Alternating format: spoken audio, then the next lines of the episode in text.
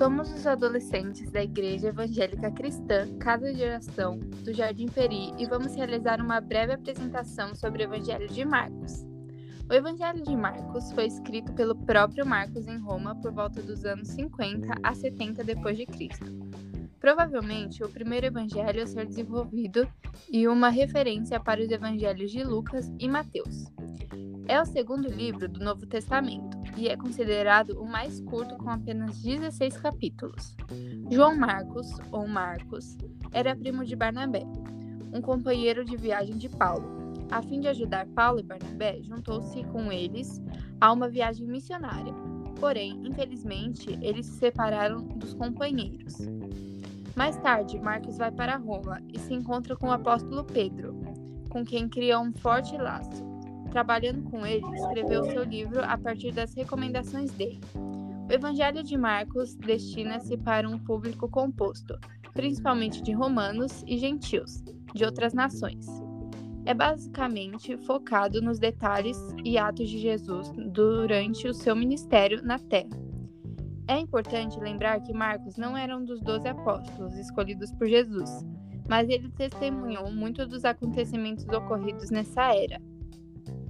O livro apresenta muitos fatos e lições importantes para a vida de um cristão, onde afirma Cristo como o Messias prometido, Marcos 1, 2, 6, evidencia Cristo como Filho de Deus, Marcos 1, 1, e testemunha os milagres de Cristo, Marcos 1, 21 ao 28.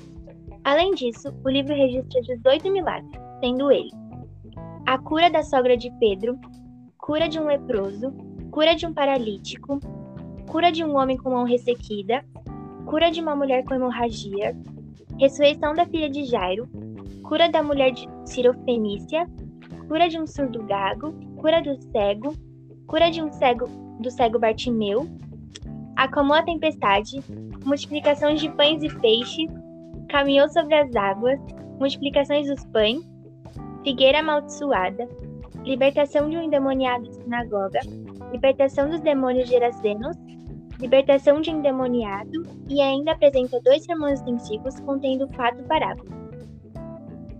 O objetivo principal do livro era alcançar o público romano, fazendo que eles acreditassem e amassem a Jesus. A estrutura desse livro revela que a última semana de vida de Jesus é o grande foco do escritor e ocupa cerca de um terço de todo o Evangelho. Com isso, podemos concluir que o livro de Marcos possui uma característica marcante, que é um movimento rápido nos relatos.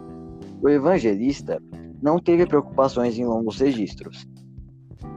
Marcos relata, de uma maneira rápida, os feitos de Jesus, porém não teve menos fidelidade do que os outros evangelhos. O versículo central do livro registra a essência do evangelho, pois nem mesmo o filho do homem veio para ser servido, mas para servir e dar a sua vida um resgate por muitos. Marcos 10, 45.